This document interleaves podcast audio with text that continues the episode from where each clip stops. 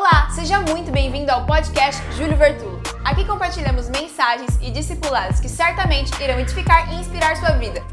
Você está preparado? Neemias capítulo de número 2, verso de número 8.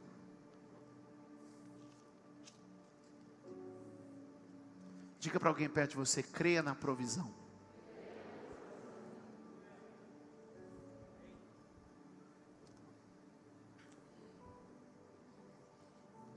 Nem sempre uma posição traz recurso imediato. Primeiro você se posiciona. E aí o recurso chega. Tem gente esperando o recurso chegar para se posicionar.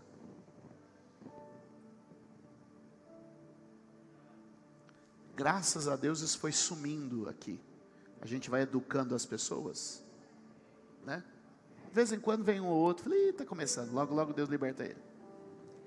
Pastor, estou com uma causa aí.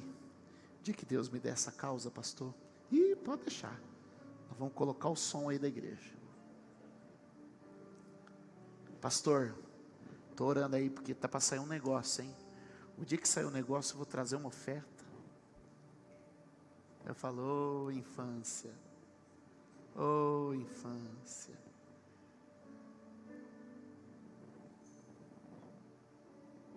Primeiro você se posiciona. E depois o recurso vem.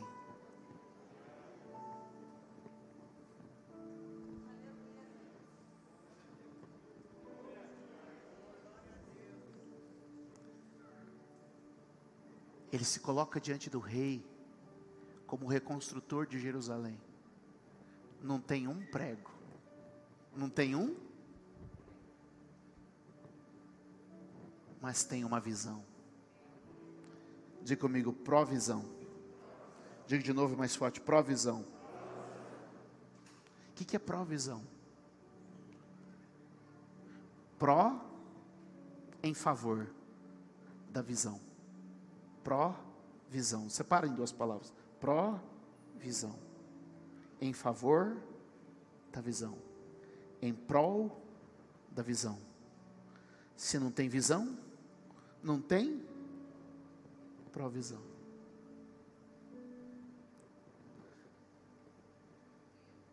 Antes do recurso vem a visão.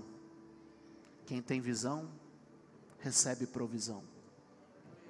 Vamos dizer? Quem tem visão, recebe provisão. Neemias capítulo de número 2, verso de número 8. E também, uma carta para Asaf, guarda da floresta. Você sabe o nome do guarda da floresta? Hã? Hã? Não sabe? Ele sabia. O cara que cuida da floresta do rei, onde a gente vai buscar as tábuas, chama? Quando você tem visão? Não, pastor, porque eu vou fazer. Tá, Pegou? Que me dê também uma carta para Asaf, guarda da floresta do rei, para que ele me forneça madeira para as vigas das portas da cidade que fica junto ao templo. Então ele já devia saber quanto media, do muro da cidade, da residência que eu irei ocupar, visto que a bom. Agora, lê, lê esse sinalzinho, vamos lá, vamos lá. Estão falando de dinheiro, estão falando de. Estão falando de recursos, sim ou não?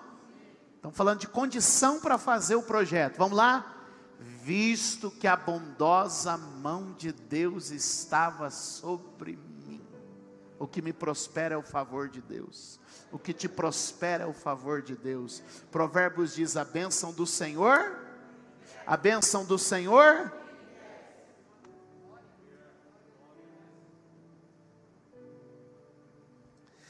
Ai, pastor, me ajuda aqui. Porque Deus falou comigo para eu fazer, mas agora eu estou devendo. Não, então não foi Deus que falou com você para fazer. Porque se Deus tivesse falado com você, tinha suprido, tinha chegado, tinha abençoado. pastor, vou fazer tal projeto, e Deus falou comigo, e, é de Deus, só que eu tenho que pagar hoje, cara, eu tenho que pagar hoje até quatro da tarde. E eu sei que é de Deus, porque isso é muito de Deus. Eu falo, mas se é de Deus, 3,59 está na conta, fica tranquilo. Aí ele falou, mas eu vim aqui para o senhor orar por mim. Eu falei, não, irmão, se é de Deus, 3,50, até as quatro da tarde, até as quatro da tarde. Eu falei, 3,59 está na conta, se é de Deus. O cara levanta e fala assim, ah, o senhor não tem jeito mesmo, não dá certo falar com o senhor não.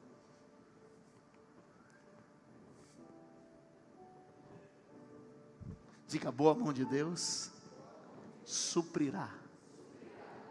Irmão, não tem problema, às vezes a gente faz da cabeça da gente mesmo, fica envergonhado não. Mas quando você anda debaixo da visão de Deus, chega o recurso, chega a bênção, chega o valor, não falta, acontece, porque Ele é. Agora você viu que interessante? Ele foi com uma carta que lhe dava crédito, ele foi com uma carta que lhe dava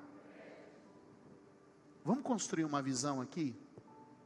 Eu creio no poder da declaração das palavras de Deus. Quem crê? Eu creio que se a gente declara, se a gente confia, se a gente anda debaixo da palavra de Deus, porque sabe o que, que ele acreditou? Que uma carta do rei, que uma carta do lhe daria tudo o que ele precisava. Porque ele entende que dentro do reino, uma carta do rei vale. Uma carta do rei é dinheiro na mão. Uma carta do rei era tábua, pedra, prego. Uma carta do. Sabe qual é o problema? Neemias acreditava no escrito do rei. E a gente anda no reino duvidando da carta do rei. Duvidando da carta do rei. Quem crê? Vamos estabelecer algumas coisas rapidamente com textos da Bíblia? Por favor. Olha só. Primeiro, põe para mim Ageu 2,7. É contemporâneo. Ageu, Esdras, Zacarias são contemporâneos. Ok? Veja aqui. Verso 7 e verso 8 diz assim: ó, Farei tremer todas as nações que trarão para cá os seus tesouros. Está falando da reconstrução do templo, também no processo de reconstrução de Jerusalém. Que farão inimigos se levantando aí. Farei tremer todas as nações que trarão para cá os seus tesouros, e encherei esse templo de glória, diz o Senhor dos Exércitos. Verso 8. Vamos lá. Vira aí. Tanto a prata, vamos ler isso aqui? Tanto a prata quanto o ouro me pertence, declara o Senhor dos Exércitos. Deixa eu situar você no texto. Ageu está na mesma época, reconstrução de Jerusalém, reconstrução do templo.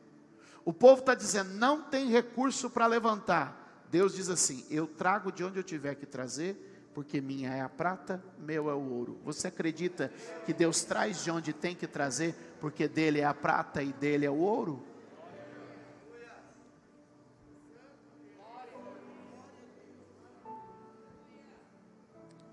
Você crê nisso? Vamos estabelecer algo aqui. Você crê que de Deus é a prata e de Deus é o ouro? Então, se Deus tem um plano, Ele tem como atrair recursos? Se Deus tem um projeto, tem como atrair recursos?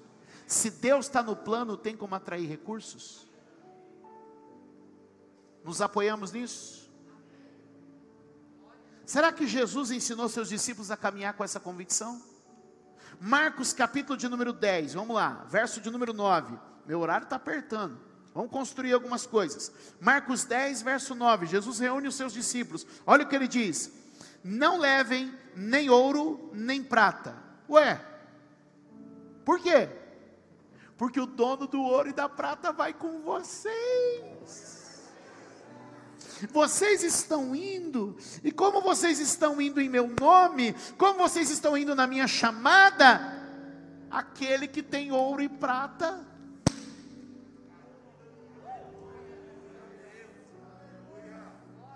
Não levem nem ouro, nem prata, nem cobre em seus cintos. Não levem nenhum saco de viagem, nem túnica extra, nem sandálias, nem bordão, pois o trabalhador é digno do seu sustento. Quando você está na minha missão, teu sustento é um problema meu.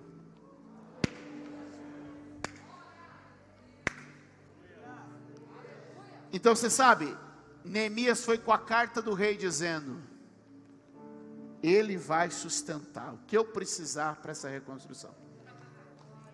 Os discípulos foram com uma carta de Jesus dizendo: Nem prata nem ouro, tudo me será provido. Você pode dar glória? Você pode dar glória? Vamos lá, vamos lá. 1 Coríntios 9, 7, vou ler para vocês. 1 Coríntios 9, 7. Quem serve como soldado às suas próprias custas? Interrogação. Opa!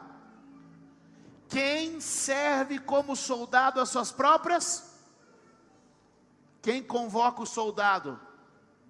Dá o coturno, dá a farda, dá a arma, dá comida, dá abrigo dá transporte? Alguém é convocado e vai às próprias custas? Ó, oh, nós estamos convocando você, tu vai para a guerra e aqui está o boleto para você pagar sua passagem para o Vietnã. Também está aqui o boleto do sapato, o boleto, ó, oh, desse mês, você deu 57 tiros. Então, estamos aqui enviando boleto de 57 cartuchos que você tem que. É assim que funciona? Quem chamou? Se eu estou num projeto dele? Se eu estou marchando na fileira?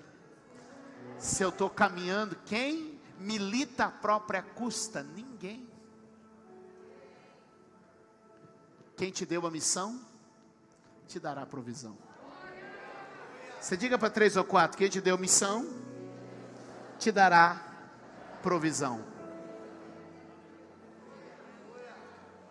Agora, por favor, não prenda isso só ao dinheiro. Quem me deu a missão de vir aqui falar para vocês, me dará provisão para falar para vocês. Quem me deu a missão de ser o pai dos meus filhos, me dará a condição para que eu seja o pai. Quem me deu a missão de ser marido, me dará a condição de ser marido. Vou ter paciência, vou ter longanimidade, vou ter bondade. Quem está me entendendo?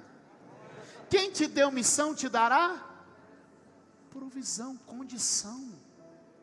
O que, que ele está dizendo? Quando vocês forem, vocês vão sob a minha palavra. E a minha palavra está dizendo: minha é a prata, meu é o ouro. Não se preocupe com a prata nem com o ouro. Eu suprirei todas as necessidades dentro da missão. Eu suprirei todas as necessidades dentro do teu propósito. No teu propósito não haverá escassez. O lugar mais seguro e abundante do mundo é o centro da vontade de Deus. Diga comigo: o lugar mais seguro e abundante é o centro da vontade de Deus.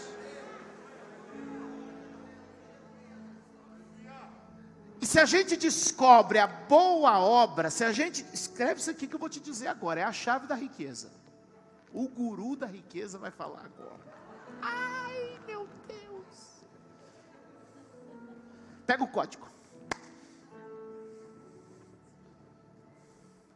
Se você descobre a boa obra que você tem para fazer, você será enriquecido para esta boa obra. Está no texto. 2 Coríntios 9, 8. E Deus é poderoso para fazer que lhe seja acrescentada toda graça. Desde o capítulo 8 de 2 Coríntios, Paulo está falando de contribuição financeira e de provisão, de milagres de Deus na área das finanças, de recursos. Alguém pode dizer amém? E Deus é poderoso para fazer que lhe seja acrescentada toda graça, para que em todas as coisas, em todo o tempo, tendo tudo que é necessário, vocês transbordem em toda boa obra. Diga, na missão que Deus me deu, não haverá escassez.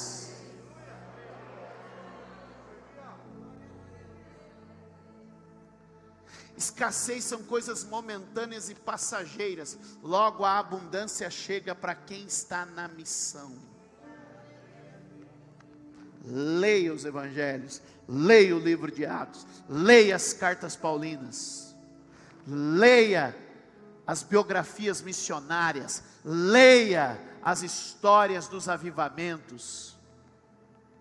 Rei do Barbeiro, Generais da Fé, um dos melhores séries que tem para mim Generais da Fé. É biografia. Para quem gosta de biografia, é ler Generais da Fé. Você queima, irmão. Eu fico lendo, eu tenho que parar, porque senão com vontade de comprar uma tenda e sair por aí.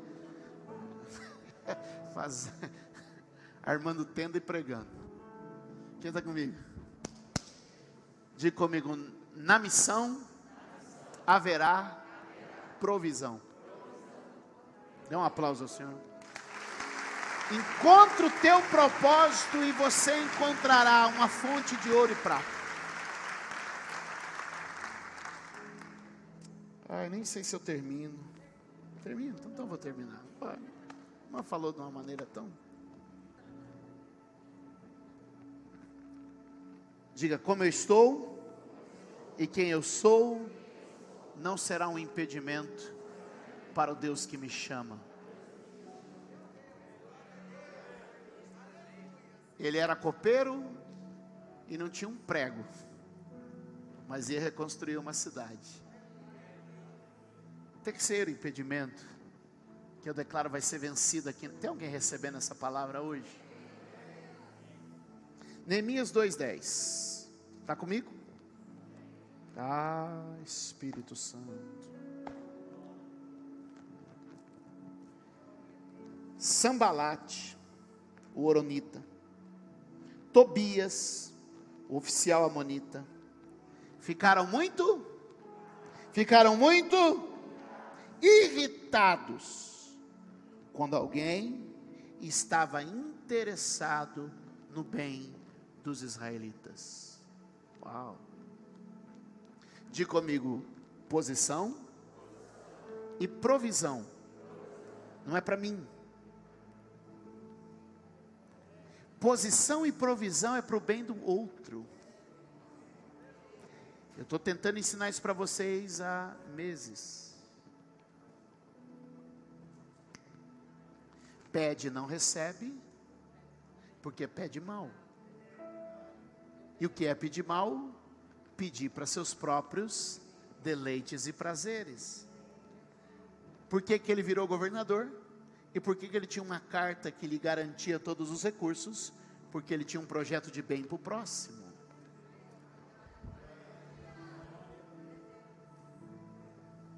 O problema não é ficar rico, o problema é ficar rico para mim. A questão é ficar rico para o outro, a questão é ficar rico para o reino, a questão é crescer para o outro, não é ser. Ser, Abraão, você vai ser grande, você vai ser famoso, e em ti eu já preguei isso aqui, e em ti serão benditas todas as famílias da terra. Te faço grande, te faço famoso. Qual que é o problema de gente? Gente que quer ser grande, gente que quer ser famosa, para ser grande e famosa, ser grande e famoso não é o fim, ser grande e famoso é o meio para que muita gente seja alcançada, seja tocada. A Bíblia diz que você não deve, Provérbios 24 diz: "Não se canse querendo ficar rico. Por quê? Porque as pessoas querem ficar ricas para ser ricas. E o Senhor está dizendo: fique rico para servir em toda boa obra, cresça para servir, brilhe para servir, saiba para servir, aprenda para servir conquiste para servir. Ou seja, Deus está dizendo: não seja você o fim, seja você o meio. Agora, qual era a irritação de Sambalá, Tobias? Qual era a irritação destes homens? Eles ficaram muito irritados quando viram que havia gente, gente interessada no bem dos israelitas. Diga: o meu chamado não será impedido por aqueles que não aprovam a minha missão.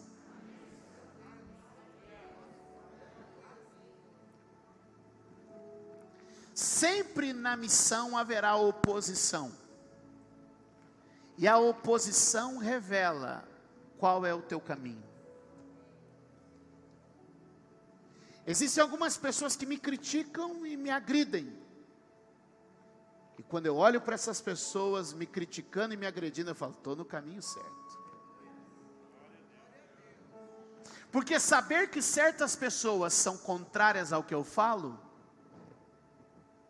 mostra que eu estou na contramão deles. Oh. Já disseram no passado que o tamanho de um homem é medido pelo tamanho dos seus adversários.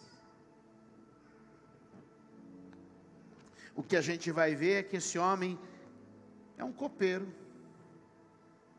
que não tem um prego, e que vai desafiar a gente poderosa.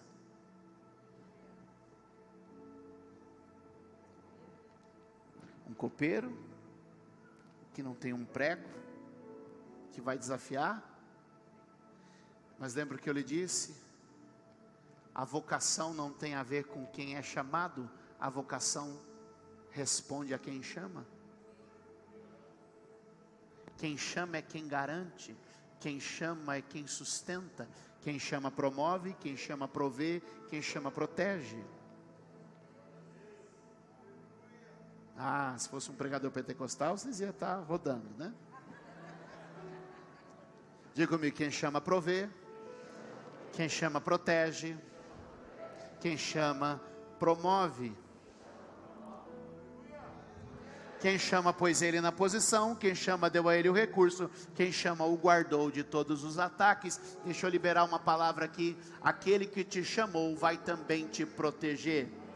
Aquele que te chamou está à tua volta e te guarda. Aquele que te chamou é quem te garante. Ele é o teu escudo, ele é a tua proteção, ele é a tua segurança.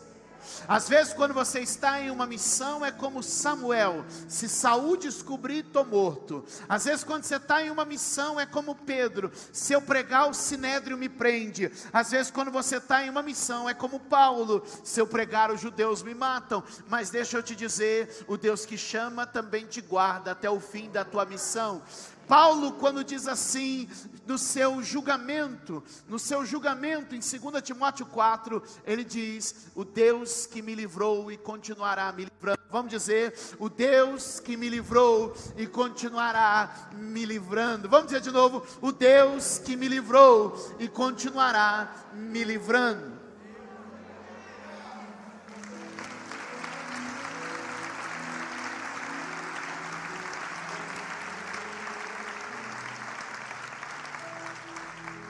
Diga para quem está perto de você, diga, caminhe com certeza, autoridade e compromisso.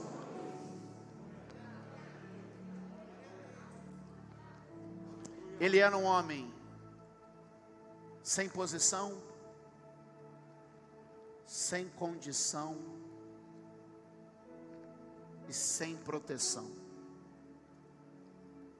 Mas não deixou de fazer a sua obra porque tudo que faltava, Deus trouxe. Para de tentar encontrar o que falta, encontre o propósito. Eu fecho com isso.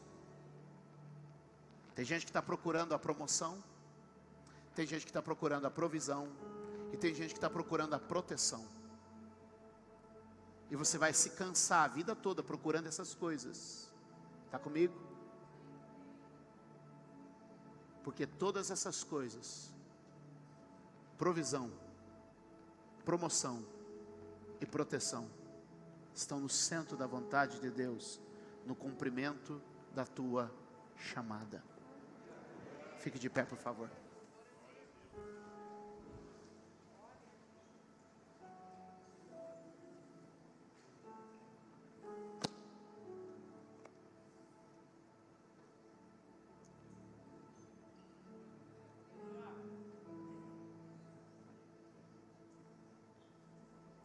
Tem gente querendo descobrir o degrau.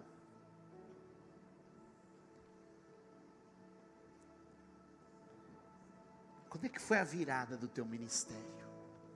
Eu gosto quando eu recebo essas perguntas. Quando é que foi a virada? Quando é que virou a chave do teu ministério? Quando é que você parou de se preocupar com as finanças?